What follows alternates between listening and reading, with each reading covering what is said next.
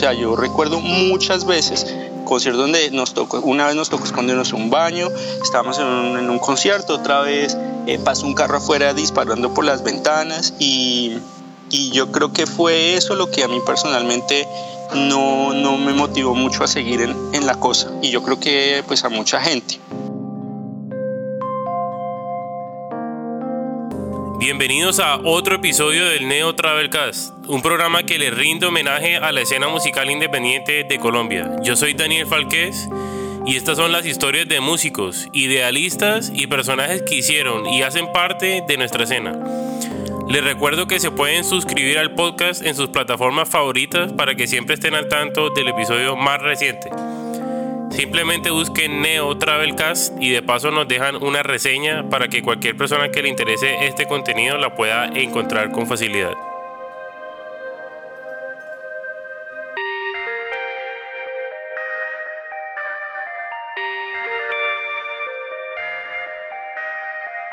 Al comienzo de la década de los 90 había un movimiento musical distinto al de la escena del nuevo milenio. Era una mezcla de sonidos desde el metal hasta el rock gótico y lo que hoy conocemos como el neopunk. No tenía mucha representación. Unos amigos del barrio Niza en Bogotá se dedicaban a montar patineta y decidieron apostarle a, a la música para poder montar al son de sus canciones. Es ahí donde sin tener nada planeado nace el skate punk en Colombia y resuena por el resto del país como un estilo de vida para muchos. Esta es la historia de la Rebeca. Eh, pues la música, el primer recuerdo que yo tengo de pues, que me llamara la atención fue con un disco que mi mamá tenía de samba, era como samba bossa nova. Ese es como el primer recuerdo así que tengo de niño, o sea, creo que antes de cinco años yo tenía, no tenía más de cinco años porque me acuerdo de que eso, bueno, me acuerdo que, que fue en la primera casa donde vivía con mis papás, todavía mi hermano no estaba, y tengo muy claro ese, como ese recuerdo y, y digamos que la, ¿cómo decir? La atracción que tuve por, por la percusión. Eso es, eso es como, como algo que me marcó muchísimo de en adelante, pues digamos que hubo muchos, muchos, muchos momentos o muchas influencias, em, pero una segunda etapa también que, que tuvo mucha influencia fue una señora que trabajaba con mi papá en alguna época y ella era súper metalera. Era una, era una, era una, una chica joven, una estudiante y pues yo era, era jovencito. O sea, yo no tenía ni idea de nada, pero yo la escuchaba ya escuchando muchas cosas, ella me contaba mucho de la escena de la época, em, eso mucho antes de Transilvania, o sea, como digamos que la, la época metalera de Bogotá, y ella me compartía muchas cosas, me mostró unas cosas, y digamos, después de eso, el siguiente paso fueron hermanos como de la generación anterior a nosotros del barrio, que me prestaban mucha música, me prestaban, me acuerdo mucho de POD, de RI, eh, como un poquito de trash y un, poquito antes de esa época, digamos, del punk, digamos, ochentero, un poco como de, de esa línea, me prestaron mucho esa música, Ramones, Ex Pistols, ta, ta, ta. Y, y yo diría que el, el link así, así cuando volví a retomar la cosa fue en un cumpleaños mi mamá me regaló, yo no sé por qué, no, no, no tengo ni idea por qué, pero terminé con un compilado de, de Faster and Louder, que son unos compilados clásicos de punk, y eh, ahí digamos que pues, ahí fue donde dije esto me gusta mucho. Ahí en el, en el Faster and Louder venían, venía música de The Germs, venía Zero Boys, venían digamos que fue un compilado interesante porque estaba, hacía, digamos, como la mezcla del, de las influencias musicales viejas, un poquito más agresivas, y, empezaban los sonidos un poquito más melódicos, un poquito, eh, ahorita Husker Du y estos grupos antes como de Green Day que fueron como base de, muchas de esas líneas melódicas y como el, del punk melódico, eh, pues eso eso fue algo que, que me pareció muy, muy chévere ese compilado y, y, eso lo empecé a rotar con los amigos del barrio y todos quedamos ahí, pues nos, nos gustaba bastante. Eh, principal eso, yo creo que los Zero Boys fue como una base importante para, para motivarme a tocar. Qué bacano. Bueno, eh, hablando de eso, los miembros de la banda antes montaban skate, antes de, de, ser una banda, ¿no? Entonces, ¿qué los motivó a empezar la Rebeca y bueno, cómo era la dinámica entre ustedes? Pues nosotros empezamos a montar también un poco por lo mismo, por los amigos del, del barrio, de, de, la generación anterior a nosotros. Estoy hablando gente que nos llevaba 3, 5 años. Ellos, particularmente, había el vecino de Fico, eh, Mauricio Pérez, un amigo de toda la vida de nosotros. Él eh, viajaba bastante a Estados Unidos y cuando hubo el boom, el boom digamos, del skate, yo, yo creo que eso fue como cuando empezó toda esta época de Powell Peralta, de Vision Street Weird, todo, digamos como que, que el skate se empezó como a, bueno, empezó a haber un marketing mucho más internacional, porque pues la historia del skate es muy vieja, pero en, en ese momento empezó a haber un, un mercadeo mucho más grande. En Bogotá existía un almacén de un señor que se llamaba Pocho, que quedaba en la 15 que se llamaba La Jungla, y ellos vendían, pues él vendía cosas ahí en su carro, las primeras tablas, las primeras ruedas, y uno de los lugares donde se montaba bastante ahí era, era en la 15. Eh, nosotros, pues en ese momento ya cuando empezamos a montar, ya había gente que tenía mucha, o sea, ya, ya había una historia larga, había Jaime Bull, había mucha gente que llevaba montando mucho tiempo. Eh, y, y, nosotros pues digamos, sí, un poco niños, adolescentes todavía en esa época, más niños que adolescentes, estábamos, eh, pues nada, empezando como con el tema, íbamos a una rampa que había en la 116, había una W, una, una W1, una, una U, eh, y bueno, parte de ahí fue cuando empezamos como todos así como amigos de barrio, éramos como 10, nos la pasábamos juntos y empezamos a montar. Eh, en esa época no escuchábamos música ni siquiera, y empezamos a ver videos de monopatín, eh, plan B, o sea, incluso unos más viejitos, los, los primeros videos estos de, de Street eh, Brigade, de Power Peralta, había unos videos muy viejos y la música nos empezó a gustar por ese lado. Y yo me acuerdo mucho que a veces montábamos de noche y en el barrio había un grupo. Yo no sé quién era, nunca supimos quién era, pero era chévere tocar ahí al lado de donde ellos estaban, era chévere montar cerca donde estaba pues la, el, grupo tocando y un poco ahí empezó a hacer un poquito como, como el, un poquito la mezcla de los dos temas y yo no sé en qué momento terminamos como, como tocando también motivados por, por eso, pero sí me acuerdo mucho de un día que Camilo estaba con la acústica, estábamos montando y él Camilo ha sido músico toda la vida, estaba tocando Pretty Back and the Sex Pistols. y, cuando empezamos a hablar de oiga, porque no tocábamos, ta, ta, ta, yo creo que más o menos para el 93, 92 o 93 empezamos a tocar y eso era un poco lo, pues la música que hacíamos. Qué bacano. Antes de la música era el skate, ¿no? Primero. Antes de la música fue el skate, sí. Bueno, y antes de que, bueno, yo digo que, que explotó, pero en realidad pues eh, fue cuando hubo más auge, que fue la época así de nosotros. Antes de eso, o sea, ustedes ya llevaban años tocando eh, eh, punk. Entonces no sé si me quieras contar más o menos cómo era la, la escena en esa época y qué recuerdos en particular quieres compartir, ya sean buenos o malos. Pues cuando nosotros empezamos, o cuando yo empecé mi relación, digamos, con, con la escena, eh, creo que estaba muy relacionada más como con la música, digamos que no, no, no era una cuestión específica, rotulada, decir esto es, son conciertos de punk, ta, ta, ta, sino era simplemente conciertos de música independiente, o, sea, rock, pero, pero digamos que mm, un poquito, como decir?, de, de culto, en lugares de culto, había lugares astrolabio, estaba Transilvania, había muchos lugares que ni siquiera podíamos entrar porque éramos menores de edad.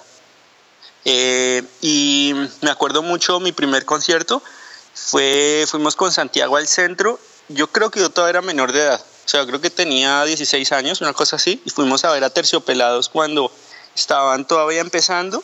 O sea, antes de, pues, antes de, del primer álbum de ellos, eh, en esa época, y tocaron con un grupo de Cali, yo no me puedo acordar ahorita el nombre, también tocó eh, Catedral, estaba empezando apenas, y, y, pues la escena en esa época era, a mí me parecía interesante porque no, no estaba rotulada. Eh, bueno, digamos que estaba muy claro que había una escena un poco más agresiva, la del metal más agresiva en términos musicales, eh, pero, pero digamos que había, había, una, había una diversidad en términos de, de, música en los eventos, había muchos eventos. Y nosotros cuando empezamos a, pues, a ir a esos conciertos, eh, esa época eh, pues así que yo recuerdo las influencias que había, había un poco cuando empezó todo esto con Pearl Jam y había mucha, mucha Pixies, eh, había una mezcla como de música alternativa, con punk, con... Pero un poquito, o sea, yo me acuerdo de los primeros compilados que yo tenía, o sea, los, los cassettes que los amigos nos grababan y esto, y tenían de todo un poquito, tenían Violent Femmes, tenían Pixies, tenían eh, Sex Pistols, tenían, no sé, muchos grupos de diferentes diferentes, digamos, gamas de colores en términos de, música. Y em, esa era la escena cuando empezó nuestro primer concierto. Fue en la calle 116, en un lugar que se llamaba Splash, que era una casa abandonada donde estaban, se estaban organizando conciertos. Y fue un concierto que tocó Danny Dosh ellos, pues fue la primera vez que los vimos, a mí pues es una de mis bandas favoritas, me, me parecía muy, muy chévere, no solo por su propuesta musical, sino por eh, la buena actitud que tenían, como, pues digamos que parte de lo que yo creo que fue, hizo que fuera interesante la escena para nosotros era que no era una escena violenta, era una escena eh, chévere, un poco, pues no un poco, eh, digamos que lo, con el mismo espíritu la escena pues que tú conoces y, mucha gente que, pues que seguramente estás escuchando esto eh, pues conoce y es ir a conciertos, que haya momentos agradables. Y, esa escena pues fue muy chévere, eh, se hicieron muchos conciertos allá, ese primer concierto eh, Guguillo me prestó la batería, eh, fue, pues fue, fue muy chévere porque fue la primera vez que tocamos y me acuerdo que lo primero que hicimos fue tocamos un cover de NoFX. tocamos como alguna canción, eso fue como en el 94, una cuestión así. Y pues era porque pues no la sabíamos, no sé qué, ta, ta, ta, pero lo que no sabía es que había gente que también le gustaba. Y, y en ese concierto fue muy chévere. Desde ahí nos hicimos muy amigos de, pues, de la gente de Anidos y como toda esa comunidad ahí. Eh, ahorita se, se, me vuelan los nombres, pero, pero Marlo Ávil, eh, no sé, había muchos, muchos, muchos grupos. Em, bueno, La Santa Bulla, eh, grupos que, que eh, yo pensaría era una mezcla entre alternativo, punk, repito, sin, sin una clasificación estética ni, ni de género, sino música. Y eso fue muy chévere. Eh, muchos años fueron así. Después, yo no sé en qué momento se empezó como a, marcar un estilo y, mm, y yo creo que ese fue un poco el comienzo del fin del proyecto. Porque al momento en que se fue definiendo, se fue también cerrando un público. Si antes en un concierto eh, habían, no sé, era, fácilmente eran 300 personas porque en un concierto es un poco cuando ve uno un festival acá grande. Eh, por ejemplo, aquí va a haber en, qué sé yo, en dos semanas va a haber un festival, va a tocar Dead Kennedys, pero también toca Converge, toca uno de metal, toca uno un poquito más suave, ta, ta, ta. Y es una mezcla de cosas, entonces todos escuchan un poquito de todos y, mm, y va más gente. Pero en el momento donde se filtró, se empezó a filtrar, digamos, como un género, también se crean bandos. Entonces están los de izquierda y los de derecha. hay una, una, división, digamos que se, rotulan las cosas. Y yo creo que se empezó a el, en mi opinión, el, comienzo del fin de, de, esa escena sana que había en ese momento, porque hay gente que pues, se siente también excluida. Entonces la escena también empezó a tornarse, en mi opinión, violenta y más de una vez em, hubo, estuvimos en conciertos donde hubo balaceras porque no sé, hay unos que piensan así, otros piensan así, a unos se sienten identificados con este estilo, otros con otro, otros eh, se, crean como identidades eh, pues que son realmente exteriores, eh, tanto estéticas, ok, que es que se viste así, este se corta el pelo así, ta, ta, ta, pero bueno, al final esas distinciones terminaban muchas veces en balaceras. O sea, yo recuerdo muchas veces concierto donde nos tocó, una vez nos tocó escondernos un baño, estábamos en un, concierto, otra vez eh, pasó un carro afuera disparando por las ventanas y, y, yo creo que fue eso lo que a mí personalmente no, no me motivó mucho a seguir en, en, la cosa y yo creo que pues a mucha gente. Al mismo tiempo también eh, creo que producto de, ese, de esa situación también se empezó a crear una escena mucho más sana nuevamente que yo pensaría que es lo que terminó pasando después con Tropical Pond Records y con toda la escena que, que se terminó a formar porque había gente que también estaba cansada de eso. Entonces fue como hacer un nuevo parche, por decirlo así, y volver a crear una escena, un, sí, como una zona cultural sana, eh, enfocada pues a la música, a hacer algo chévere y, y tal vez ese fue como otra vez el, el el, como, se formaron las cosas, pues al menos en la escena que yo conocí, en la que yo viví, ¿no? Porque había muchas, muchas escenas, o sea, eh, eh, yo me acuerdo eh, en los principios de la Rebeca o a mediados de, pues, digamos, 95, 96, yo me acuerdo que yo escuché unos grupos buenísimos en Bogotá. Nosotros alguna vez íbamos, nos decían, oye, vamos a un toque, y había unos grupos muy chéveres que hoy en día me da un pesar ni saber cómo se llamaba, ni saber por qué pesar que no hayan grabado, habían grupos buenos, o sea, realmente de, con buenos, o sea, con canciones buenas, eh, eh, buen sonido, tocaban bien, buena onda, ta, ta, ta. Eh, y muchas de esas cosas se perdieron de pronto pues por la pues no, no hubo la capacidad en ese momento de capitalizar esa cultura y todo ese, todo ese material que se hizo. En dentro de grupos que a mí por lo menos de esa época que me encantaban, que me parecía, o sea, como los mejores, el Mudio, se me hizo un grupo muy chévere. Y por ahí tengo un cassette con una grabación súper casera y es lo mejor que tengo y es un pesar porque es una, es, es una, pues no sé, es un tesorito, es una, son cosas muy bien hechas, son muy chéveres. Em, eh, es como un poco como si Danny Dosh no hubiera grabado. Y grupos así había bastantes, la verdad.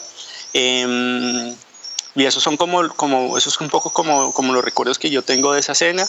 En esa cena conocí gente muy chévere, entre esas mi esposa, por ejemplo, eh, a muchos amigos eh, y gente que pues yo hace mucho tiempo salí por, por razones de oportunidad de trabajo, salí de Colombia, estuvimos viviendo casi ocho años, no ocho años, no, siete años en África, ahora estamos viviendo en, en, en Francia, eh, pero, pero desde esa época, todavía tengo amigos desde esa época.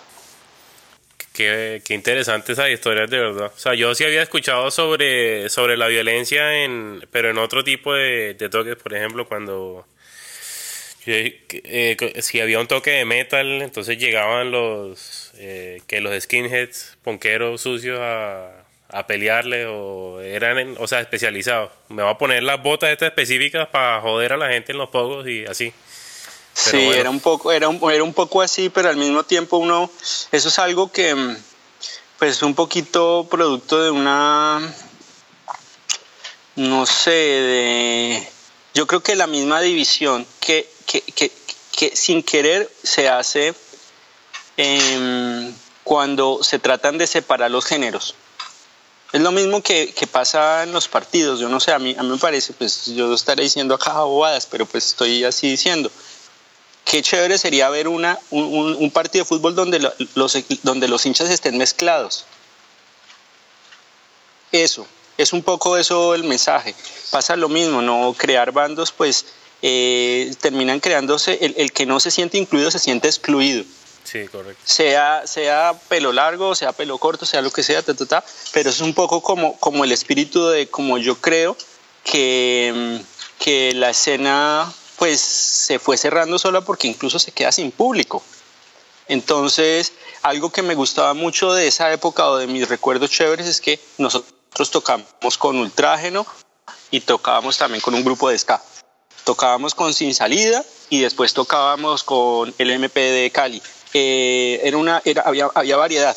Incluso, bueno, grupos de metas, sí, un par de veces tocamos con un grupo de metas, incluso grupos de ska, o sea, pero hubo un punto donde eh, eh, eso empezó, digamos, como a borrarse esa, y se empezaron como a crear fronteras y, y sí, no, pues alguien se siente excluido, hay tensión y deja de ser tan chévere para algunos y sí, se, se, se vuelve un poco pesada la, la escena. Sí.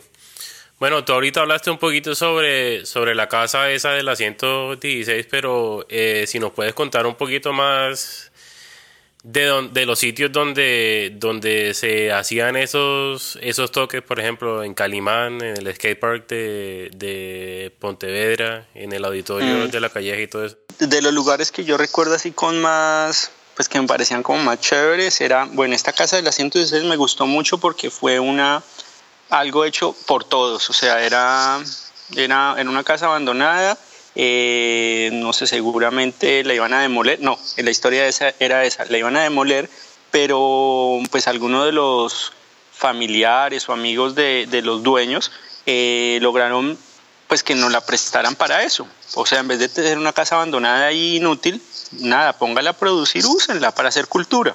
Y es algo que me pareció muy chévere porque incluso eh, Aquí yo lo he visto mucho.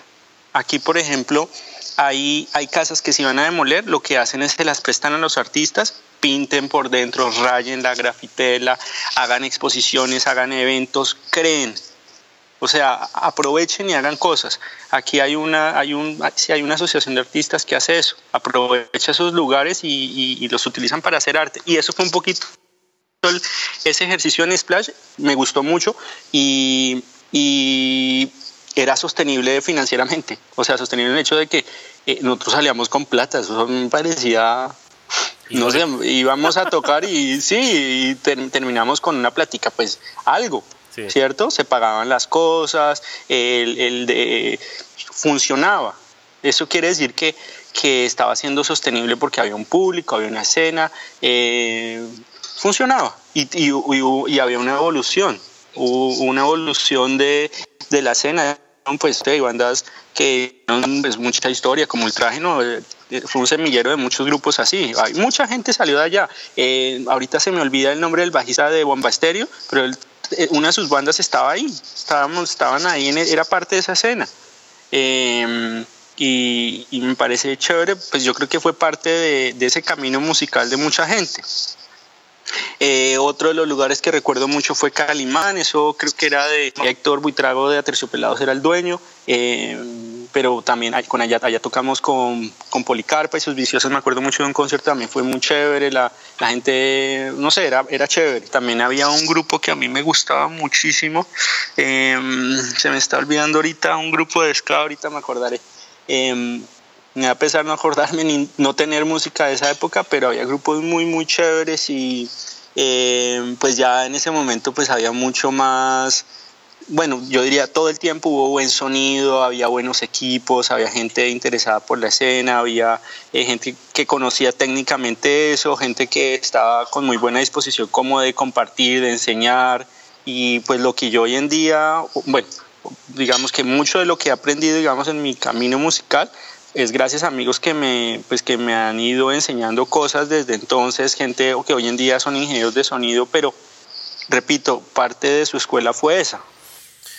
Bueno, eh, cuéntanos sobre, sobre el Chaos Tour, qué era, eh, qué significaba eso y, bueno, cuál era el ambiente en esos toques. El Chaos Tour eh, era un festival que, que organizábamos entre nosotros, la misma comunidad de las bandas, eh, ya eso fue como en la época donde ya yo diría estaba mucho más definido, digamos, un, un estilo.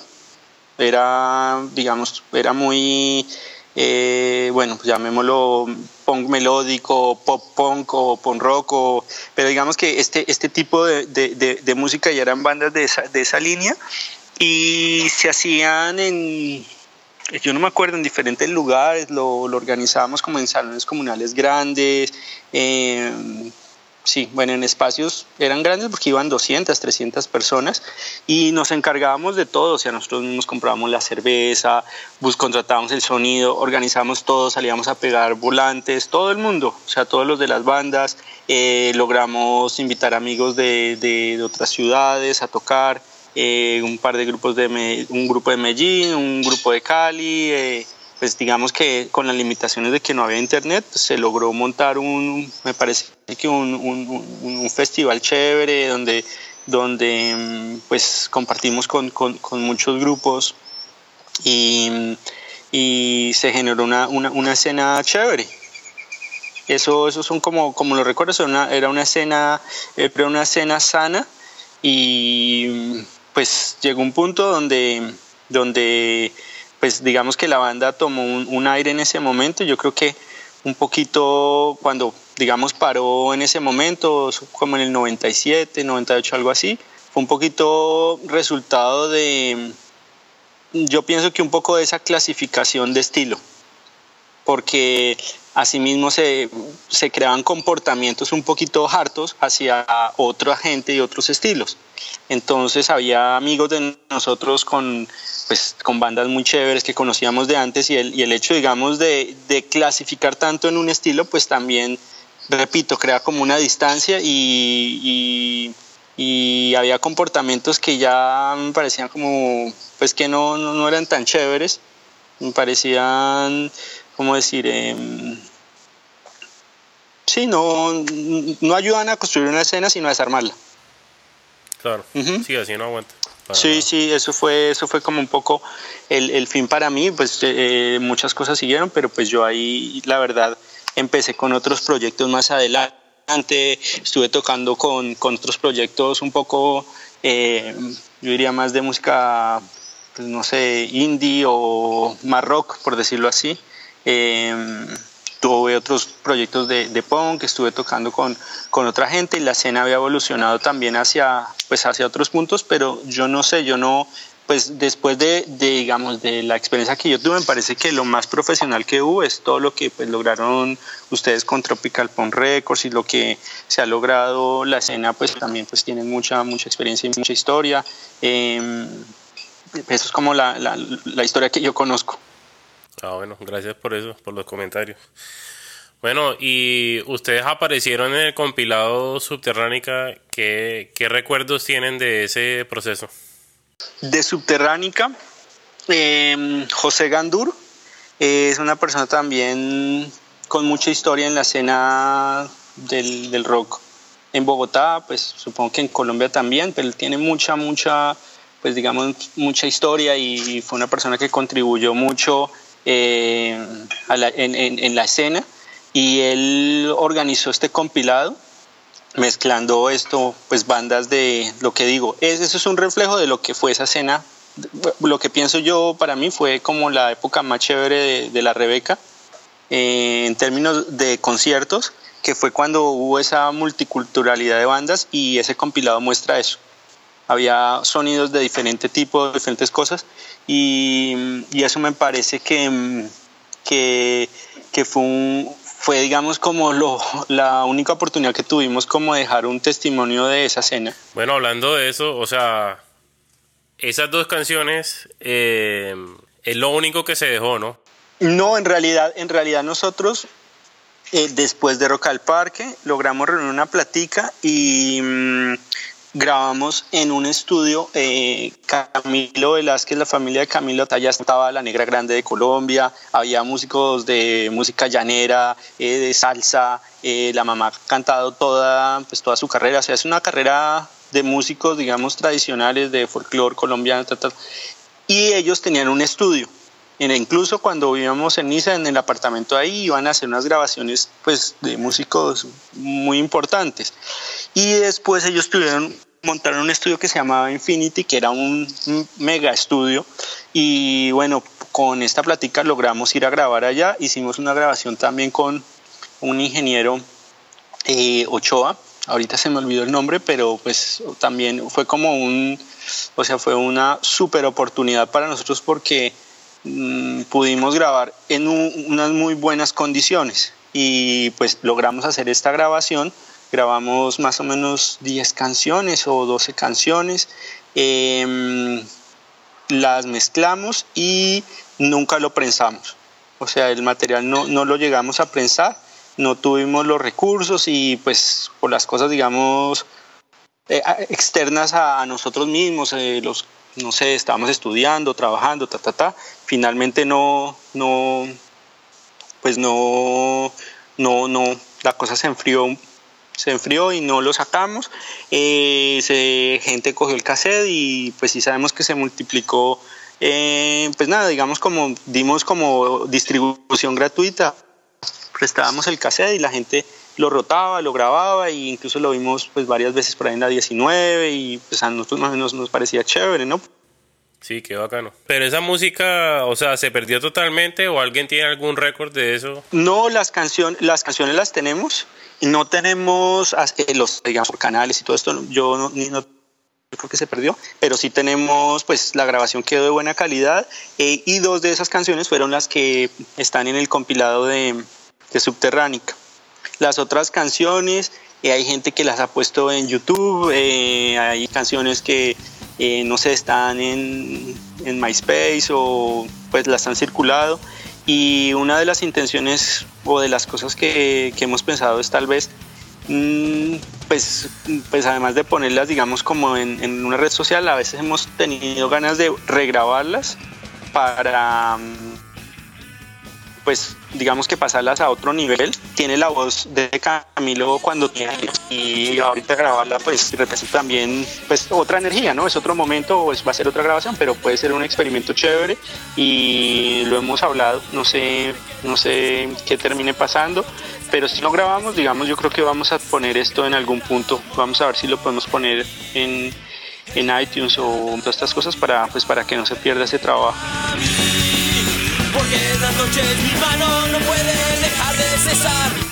No, sí, bacano, bacano que, que esa música no se pierda, entonces de pronto de pronto podemos hacer algo ahí para dejar eso plasmado en la, en la historia, así tal cual como lo grabaron.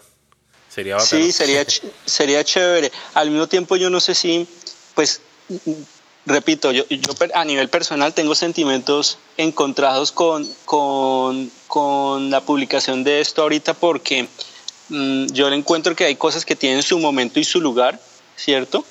Y hay cosas que eh, yo no sé, es como que pueden malinterpretarse según el momento. Me, voy, me, voy, a hacer explicar con esto. Si uno oye un o lee una letra de Black Flag, hoy en día pues, pueden decir que uno es terrorista. Sí, uno lee una letra de un grupo de estos hoy en día, el, pues son letras que hablan de violencia a mujeres, eh, hablan muchas cosas. Hoy en día eso puedes decir, esto, esto lo está escribiendo un terrorista. No es el mismo contexto de cuando se escribió adolescente, eh, qué sé yo, eh, en un contexto de rabia, pues por, no sé, porque no tenía educación, no tenía trabajo, o estaba borracho, o lo que fuera, pero el contexto es un poquito diferente, ¿no? Entonces, eh, me parece que de alguna forma las cosas tuvieron en su momento su lugar y, si se plasma, me parece que habría que adaptarlo un poquito al contexto y al público nuevo que lo va a escuchar para que no se malinterprete. Esa es como, como mi opinión personal, de pronto la opinión de, pues de los tres amigos del grupo es diferente eh, y pues no sé, vamos a ver qué pasa. Bueno, eh, después de que ustedes dejan de tocar... Bueno, tú, tú me contaste un poquito sobre lo que hiciste, pero eh, intentaron seguir otros proyectos musicales, eh, o sea, ¿cómo, ¿cómo, eran? Yo sé que tú, tú estuviste en uno que se llamaba Fargo, ¿no? Con Jorge de, de Fórmula 4. Sí, estuvimos en un, hicimos un proyecto chévere con los amigos de Fórmula 4, eh, se llamaba Fargo a mí fue un proyecto que me gustó muchísimo, fue una, pues me gustó mucho tanto por la experiencia de tocar con ellos como la, eh, amistad que teníamos en ese momento, eh, las, la música, el sonido del grupo me gustó, fue muy chévere, pero fue más por limitaciones externas no sé, estábamos estudiando, lo que había otras, otras o presentan terminando tesis, no sé, habría otras limitaciones que no nos, no nos permitieron, digamos, continuar, pero fue un, fue un, una cosa que a mí me gustó mucho y grabamos tres canciones, la calidad a mí me gustó bastante. Em, lo único que le cambiaría si pudiera eso es que le, haría las letras en español. Me, pues me parece que se oye muy bien y todo, pero realmente eh, a mí personalmente me gusta mucho la música en español. Entonces me, me, e, ese sería una cosa, bueno, claro que es que tenemos muchas canciones en español con Fargo, pero no, esa sí no la logramos grabar. Y dio pesar porque hay unas muy buenas. Em, también, pues, eh, tuve otros proyectos. Hubo uno que también me gustó mucho que se llamaba Mi Primera Burra, que era em, pues con, con, los amigos de, que hoy en día tocan en los Will.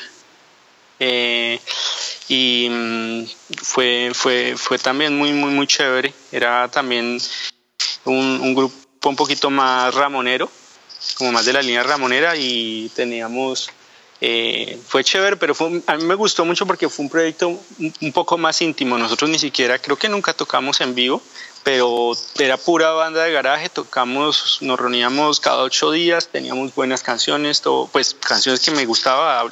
Digo buenas porque pues, me convencía y tocamos en un garaje, eh, algo iban poquitos amigos, o sea, algo como muy, muy íntimo y fue, fue un buen proyecto y da pesar que tampoco logró, pues no, no quedó registro de nada de eso. Eh, de por parte de los demás amigos, pues Santiago también tuvo proyectos, eh, pues proyectos que eh, un poquito en otro estilo. Entiendo que es un poco más dub con folclore y pues también fueron pues fueron proyectos que crecieron bastante, hicieron una buena escuela, fueron también semilleros para bandas grandes. Eh, Camilo pues ha tenido, ese sí, él ha tenido mil proyectos porque él es músico, eh, digamos, de profesión. Yo pues yo soy músico, eh, ¿cómo decirlo?, de, de, afición. O sea, mi, mi, oficio es otro, yo soy ingeniero eh, y hago música cuando, cuando puedo, digamos que me, cuando tengo tiempo libre. En el caso de Fico y Camilo, ellos son músicos de profesión, Santiago también tiene otro oficio. Él tiene un, un café en Melbourne, café, eh, digamos, un café, eh, y pues también hace música y colecciona música y ayuda a distribuir un poco el folclore eh, latinoamericano allá en, en, en, esa parte del mundo, pero, pero pues digamos que de todos los proyectos, el en, mi caso, el, el segundo que, que digamos que siento avanzó mucho, mucho, eh, ni siquiera tiene nombre. En su momento ni siquiera tiene nombre, pero grabamos un par de canciones, incluso se publicaron un par. Em, bueno, en su momento lo llamábamos Terminal, el grupo. Em, y hubo un sello disquero que se llamaba Eje Records que sacó un compilado. Bueno, ellos sacaron varios CDs, pero en ese compilado de Eje Records incluso salió otra canción de La Rebeca, salió el duro número uno. Eh, una versión que se regrabó, se regrabó está ahí y con Terminal también sale una canción, una canción. Eh, ese proyecto todavía, pues digamos, con estos amigos seguimos haciendo un poco de música a distancia. Ellos tienen proyectos un poco por separado, eh, pero también es algo como que pues a distancia se termina volviendo una cosa muy, muy difícil de manejar. Que, que, que, es, digamos, un poco pues el, los retos que tuvimos en la segunda etapa con la Rebeca. Claro. Bueno, eh, háblame de eso. O sea, o sea eh, ustedes estuvieron muy ausentes, bueno, eh, ausentes por muchos años de la escena y volvieron hace poquito y sacaron una canción que se llama La Esfera, que es buenísima, eh, que lo motivó a volver a tocar y bueno, cómo estuvo el encuentro y, y, qué nos puedes contar de esa producción. Sí, pues después digamos que final de la primera tanda, estoy hablando del 97-98, em, hubo una ventana, digamos, grande de mi pueblo por mí, en la que estuve tocando en otros proyectos y estos, y después duré como 10 años sin hacer música. me dediqué, digamos, como pasatiempo, me dediqué a hacer ciclomontañismo, eh, me dediqué a surfear y, no volví, o sea, no volví a hacer música, pero nada. Y fue hace apenas, hace unos bueno, estaba viendo también por fuera de Colombia, entonces eh, no, no sé, estaba como enfocado en otras cosas, estuve, em, retomé la música, en realidad fue en, Angola, estuve viviendo, estuvimos viviendo en Angola, eh, es un país que queda, em, bueno, en casi en el parte de abajo, digamos, de, de África y ahí es de, tiene mucha influencia, bueno, portuguesa, obviamente pues toda la cultura africana de la zona, de toda esa zona, pero ahí eh, con unos amigos empecé, ellos me motivan a tocar y empecé, fue a tocar bajo, a tocar con ellos y empecé como a, a retomar y a encontrarme otra vez con la música y estuvimos tocando mucho en acústico. Eh, bueno, hicimos, eh, digamos que que ahí, ahí me reencontré con la música, eso fue apenas hace cinco años. Y bueno, una vez cuando tenía la oportunidad de ir a Colombia, eh, eso sí, cada vez que he podido verme con los amigos, tocamos así con Camilo y con Fico, con Santiago, si no me he podido ver hace años por, por, por cuestión geográfica y mm, de ubicación geográfica, pero eh, digamos que yo diría que por eso la Rebeca para mí pues no es que no se ha terminado, es como es como un, grupo de amigos, pues que no, digamos en términos de, de, de, exposición o de esto, pues no hemos tenido las posibilidades de, de continuar activamente, pero digamos nosotros nos hemos visto y hemos tocado. Y en la última última hace dos años más o menos, que, que la última vez que estuve en, Colombia, en Colombia, pues nada, otra vez dijimos, ah, tocamos, tocamos, nos pusimos a tocar para, pues, de chévere y, empezamos a hablar y dijimos, no, pues tratemos de, retomar la cosa, entramos otra vez en contacto con Santiago, eh, Santiago está en Australia, bueno, yo estaba aquí eh, ya estaba aquí en Francia y Camilo y Fico estaban en Colombia, Camilo viajando bastante porque él, toca con Curupira y pues tienen bastantes giras, entonces también le queda difícil, pero en medio de todo esto logramos eh, sacar dos canciones, grabamos en realidad tres, pero sacamos dos, dos canciones nuevas, que fue un, un ejercicio muy interesante y, en el del que yo aprendí muchísimo porque yo toda mi vida eh, toqué empíricamente, o sea, puro oído y lo que he aprendido ha sido por la experiencia y lo que he compartido con los amigos, pero en este ejercicio me obligó a tener que estudiar un poquito música, me metí a estudiar en Berkeley a distancia, hice un curso y de, pues de batería, me aprendí como a, digamos que consolidar las bases y, y mm, no sé, aprendí mucho para poder entender cómo hacer la música a distancia, porque es que una cuestión es que a uno le envíen una guitarra y le digan, oiga, monte una batería encima, y otra cosa es componer a distancia, eso la verdad es bien, bien difícil, y fue un, un trabajo muy, muy, que tomó mucha energía, mucho trabajo, eh, pues teníamos la fortuna de que Camilo pues técnicamente es muy, muy fuerte, eh, y pues él nos, nos guió en el proceso y logramos terminar con estas dos canciones, que una se llama La Espera, que está en iTunes, que pues digamos que reúne todas las preocupaciones que tenemos por el tema de,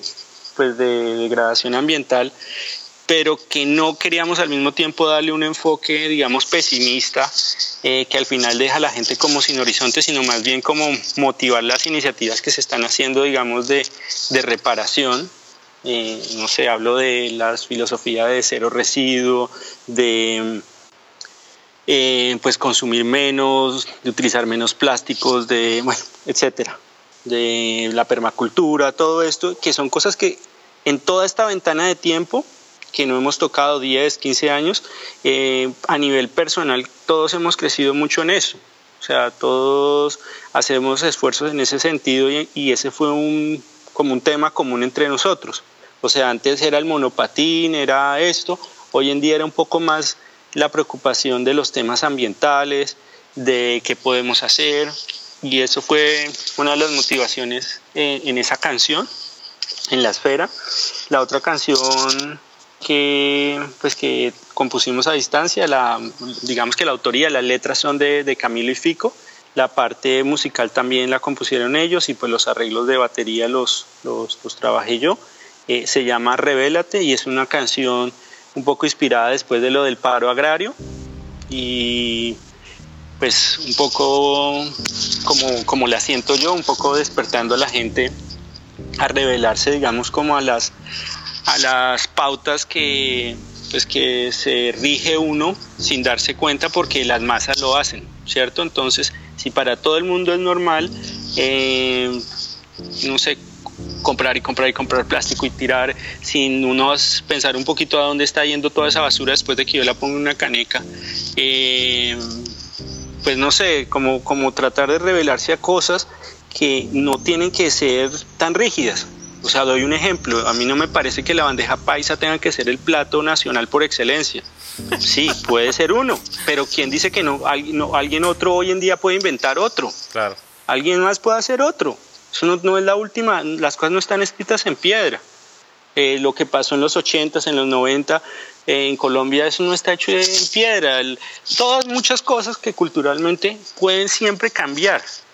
Y entonces un poco revelarse como, como pues e, es, así, así yo interpreto la canción, ¿cierto? Si de pronto le hace la misma pregunta a Camilo, a Fico, ellos tendrán formas, pues me imagino que personales y su perspectiva diferente, pero yo como la, la sentí o la interiorizo es eso, es como revelarse a esas, a esas pautas y darse la libertad de crear y de reconstruir y recodificarse.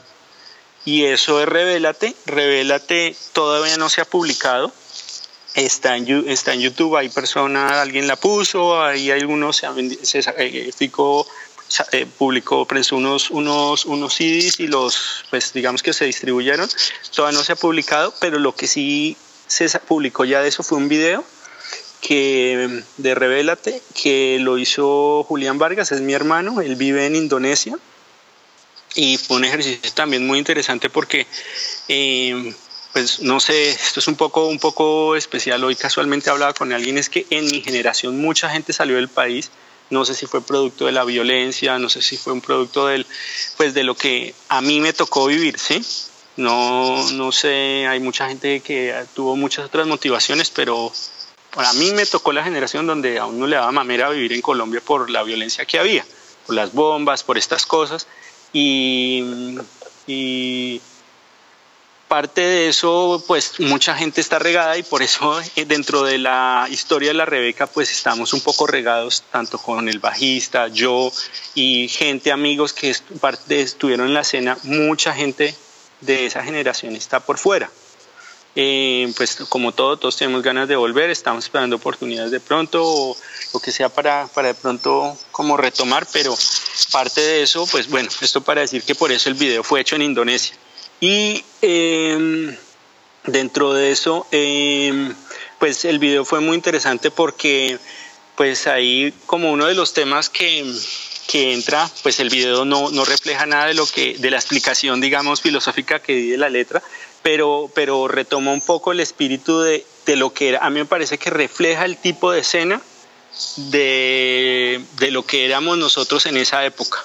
O era un poco pues lo que se trató cuando se, se, pensó en el video y era el espíritu de un lugar allá en Indonesia que se llama Pretty Poison, que es una piscina.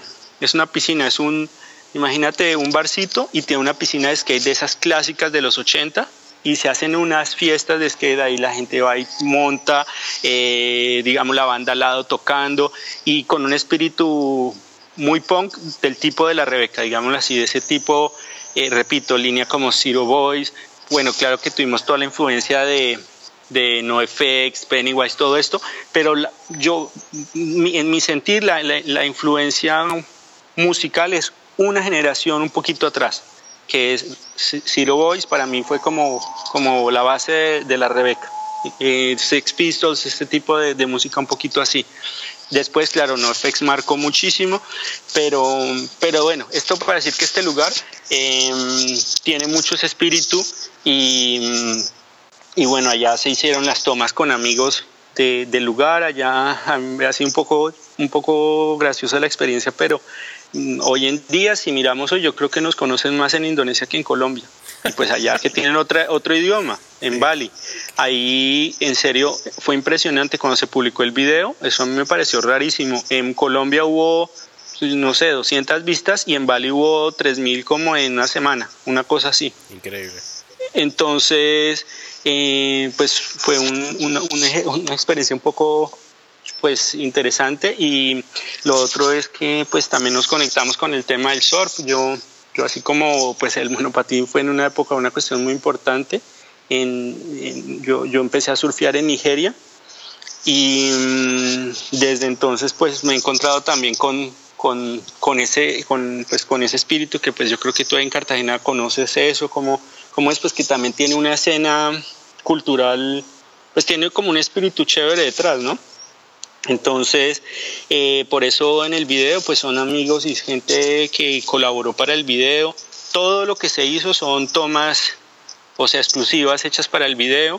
Eh, participaron gente en muchas partes. Hubo, por ejemplo, hay un, un, amigo que nos mandó el video desde Suecia montando bicicleta.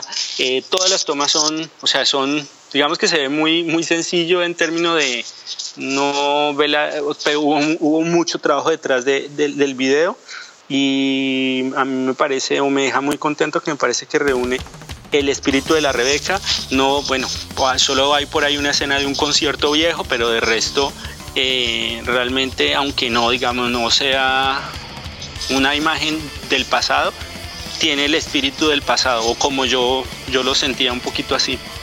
Yeah.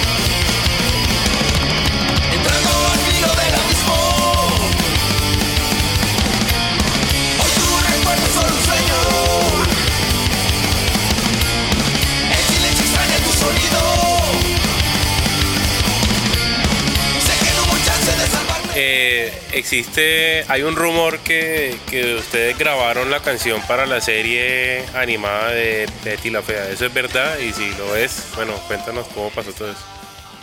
La historia es que hubo un, como un concurso o una licitación, me imagino, para esa serie animada. Yo la verdad es que no, no, pues, no, no conozco los detalles.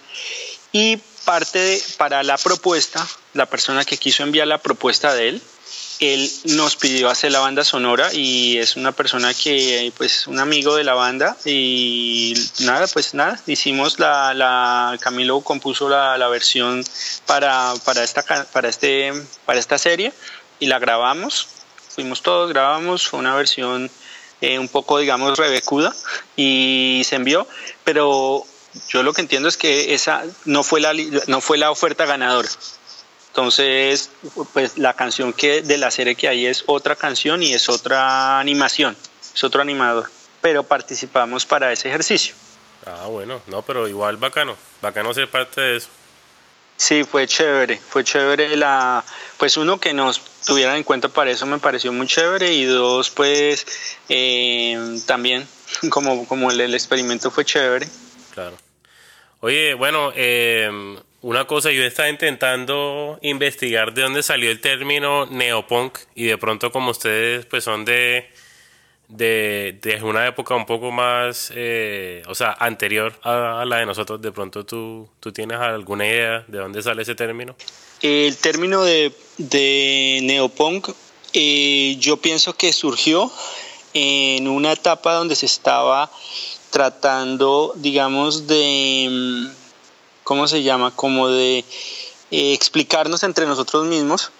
Cuando nos estábamos refiriendo, no hablo yo, hablo de, la gente de la época, eh, eh, diferenciando un poquito el punk clásico, tradicional, hablemos el punk de, de, Medellín, el punk que veíamos en Rodrigo de No Futuros, esta, el punk digamos tradicional y el punk, digamos, de una generación que estaba un poquito más ligado como a los deportes extremos, por decirlo así, que esa fue como la entrada, como lo veo yo, de, este tipo de música, digamos, a la escena. Entonces, eh, yo pensaría que incluso fue la escena del punk tradicional la que empezó a rotular el género como neo. No, o sea, yo no, yo no recuerdo como que internamente entre nosotros o uno dijera neo, sino que me parece que es más como como una diferenciación que hizo la gente que le gustaba más el, el punk clásico. Sí, no, me parece, me, parece chévere que sea nuestro, ¿no? De, sí. de nuestro país, pero sí, o sea, quiero saber, quiero saber de verdad, voy a seguir con mi investigación. dónde fue que salió? Sí, yo, yo, yo, pienso que fueron, fueron los grupos de punk más clásico que, que empezaron a ponerle así el nombre. Claro, bueno, va a tener que, hablar con Ira y con... Pero, pero, sí, exacto, sí iba a decir, por ejemplo, un, un, un grupo como Ira, que es un, pues, son de la institución nacional, ellos han marcado todas las épocas y pues yo no sé, yo podría decir ellos también son neo, porque pues, son grupos que han tocado, pues no sé, en festivales muy grandes con grupos como este tipo, pero también han tocado con grupos clásicos, no sé, sería chévere escucharles la historia a ellos. Bueno, vamos a pasar aquí al segmento ya final, que es unas preguntas que le hago a, a todo el mundo. Entonces, cuéntame qué estás escuchando en este momento. Eh, un grupo que estoy escuchando ahorita, eh, menos mal no se me olvidó el nombre porque eh, se llama Culture, Culture Abuse y está muy chévere, me gustó bastante. Lo encontré por casualidad y eh, bueno, hay de esos grupos que uno como que, que le gustan y pasan y pasan a veces, pero hay grupos que amarran así. Ese me gustó muchísimo.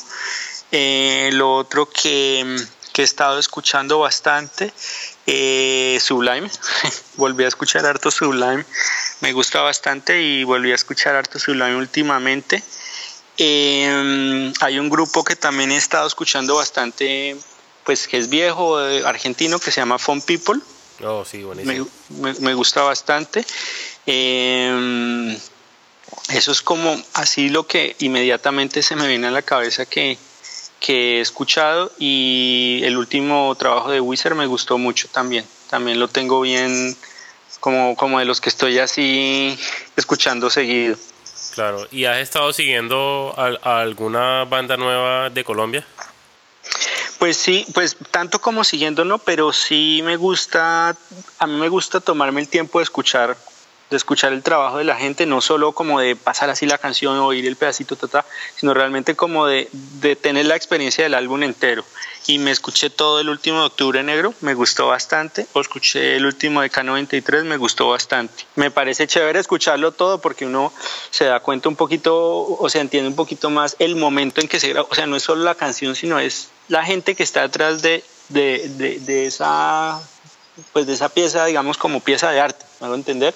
qué hay detrás ahí, qué relación hay de las canciones, en qué momento están pasando, como que se me hace chévere y, esos dos me los escuché hace poco.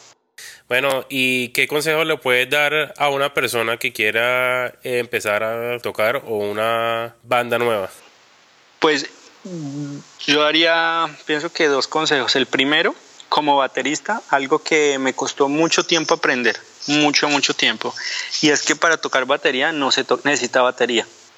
O sea, el, todos los bateristas sufrimos porque uno no, pues no todo el mundo tiene la fortuna de poder hacerse, pues, del equipo como tal, de tener un espacio, de tener los vecinos o tener unas instalaciones que le permitan a uno pues hacer música sin molestar a, pues, a los otros, ¿cierto?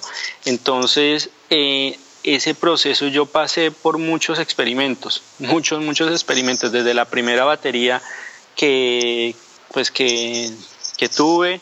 Eh, después, bueno, cambié de set un par de veces, después no tuve, después tuve solo redoblante y platillos cuando empezaron a aparecer los lugares de ensayo, porque antes no había salas de ensayo.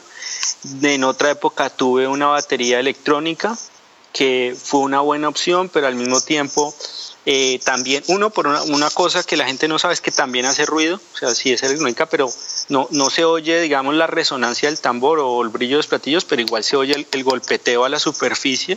Eh, eso, eh, por una parte, no fue fácil porque también el vecino, o sea, no, no, no me funcionó. Y también que para, pues digamos que, pues es difícil, ¿sí?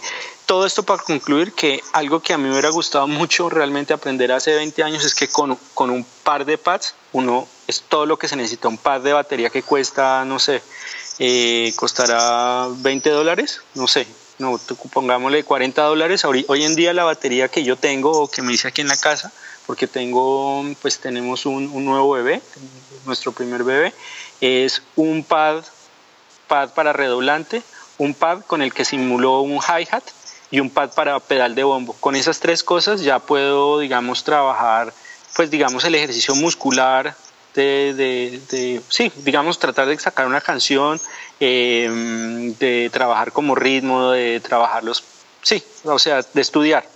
Em, y cuando pues quiero hacer ruido, pues me voy a una sala de ensayo y llevo mi, mi redoblante y los platillos y sale. Entonces ese es un consejo em, para que pues no se den mala vida eh, porque sí, sí es una cosa muy, muy complicada y, puede ser también muy caro, ¿no? Entonces es una opción chévere.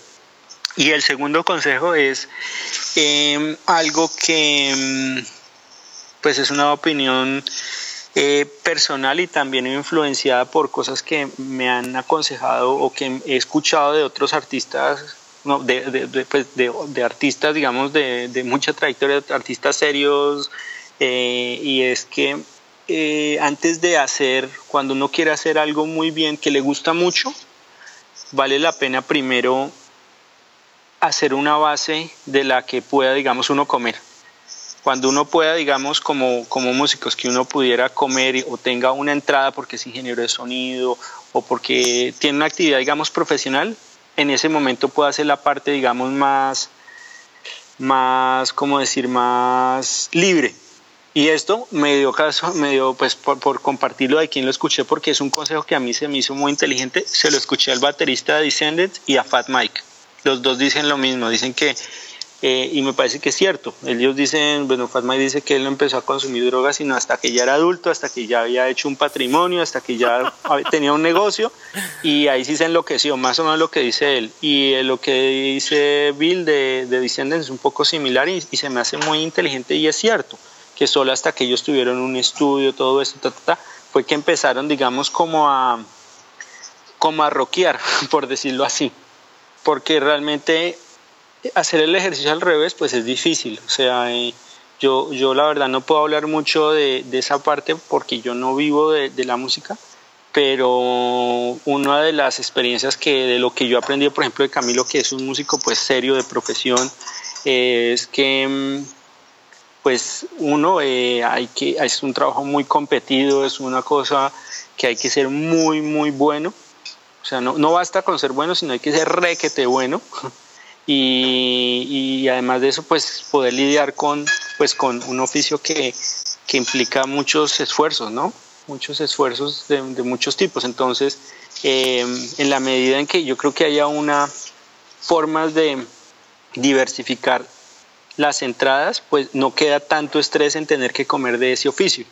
¿Me hago entender? Claro. Entonces, pues no sé, eso a mí se me hizo, se me hizo interesante y, y pues si es para alguien nuevo, pues por ejemplo mi, que digo yo, mi sobrino se está tocando batería o algo así, algo que yo les digo a ellos como hagan música, o sea, como hágalo por, no por verse montado en una tarima, no porque verse que lo están viendo, no por verse en una personalidad, como que, no como montarse una personalidad, sino hágalo porque le gusta la música y verse como, como, como vea la música como música. Como no olvidarse de eso, eh, eso yo creo que es, que es importante.